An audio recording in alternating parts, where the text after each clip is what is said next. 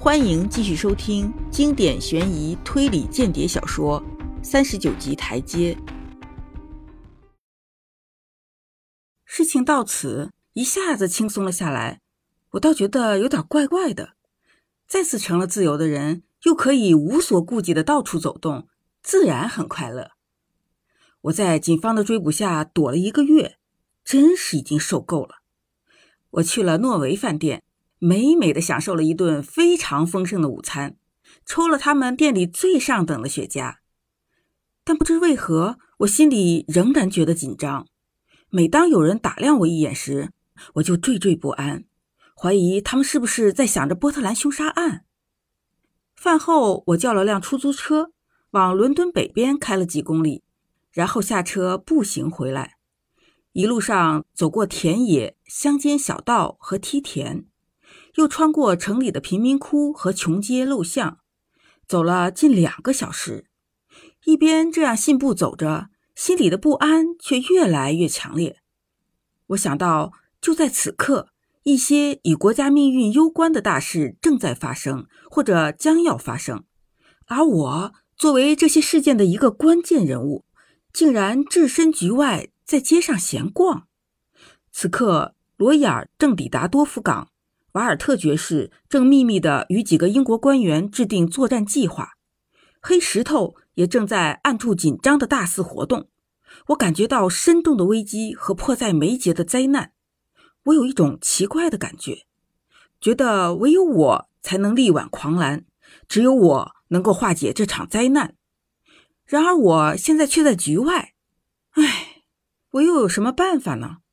他们都是内阁部长。海军大臣和将军，他们能让我这么个人参加他们的军事会议吗？这时候我真的开始想，我要是能碰上黑石头中的哪一个就好了，那样的话，我就能参与事情的进程了。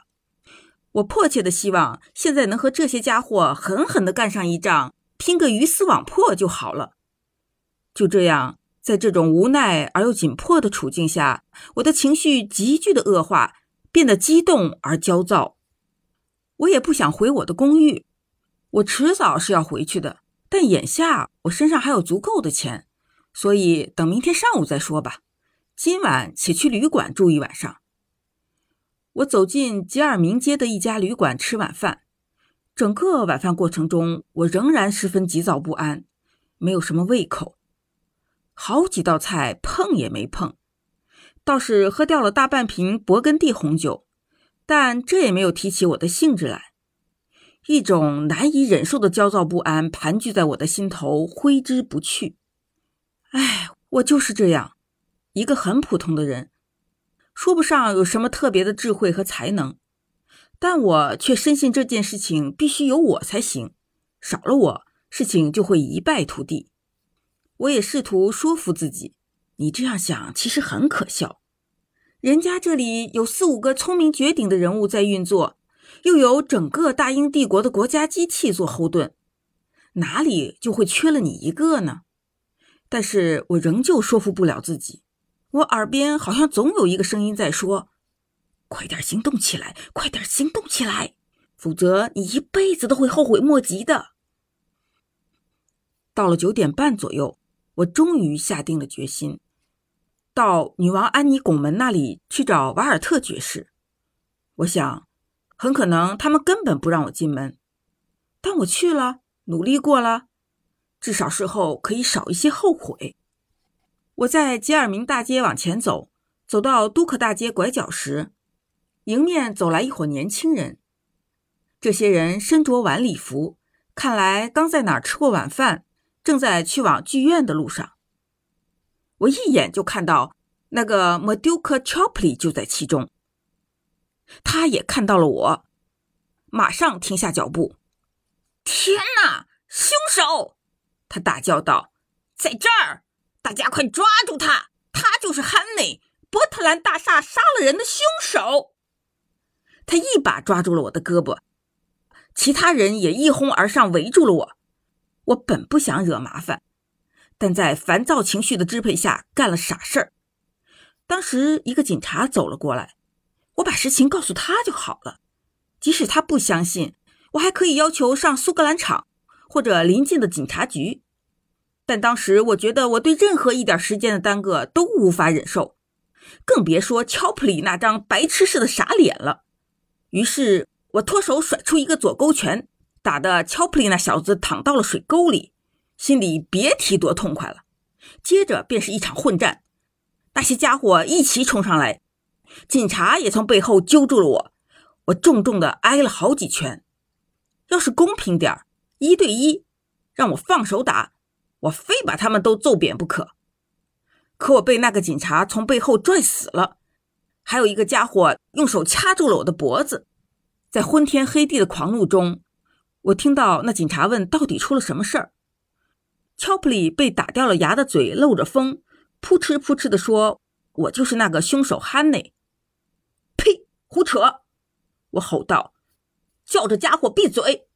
我建议你别动我，警察先生。我的事儿苏格兰场全知道。你要是干扰了我，事后要受到上级申诉的。你得跟我走一趟，年轻人。”警察说：“我亲眼看见你先动手的，你打了那位先生一拳。”打得很重，他什么也没干，我认准你了，还是乖乖的跟我走吧，免得我收拾你。我恼怒至极，而且无论如何也不能再耽误时间了。这使我浑身产生了一股牛劲儿，一甩身子就把那警察掀翻在地，同时把掐着我脖子的那人也摔倒，撒腿便沿着都克大街拼命逃跑。只听得身后警笛大作。一伙人紧紧地追了上来。我本来就跑得很快，那天晚上更像是长上了翅膀。一转眼，我就跑过了拍尔商场，接着向圣詹姆斯公园跑去。在王宫大门口，我躲开警察，穿过商场入口附近的车马和人群，朝大桥跑了过去。这时，后面追我的人已被我远远地抛在了马路对面，在公园里开阔的大路上。我加快速度冲刺，还好周围没有多少人，更没有人来阻拦我，我便拼尽了全力，一直跑到了安妮女王拱门。我跑进拱门里面寂静的大道时，周围静悄悄的。瓦尔特爵士的家就在大道变窄的地方，门外停着三四辆汽车。我放慢速度跑了几步，迅速的走到门前，心里非常紧张。要是管家不让我进去，甚至或是门开的迟了一点，我就完了。本集播讲完毕，下集精彩继续。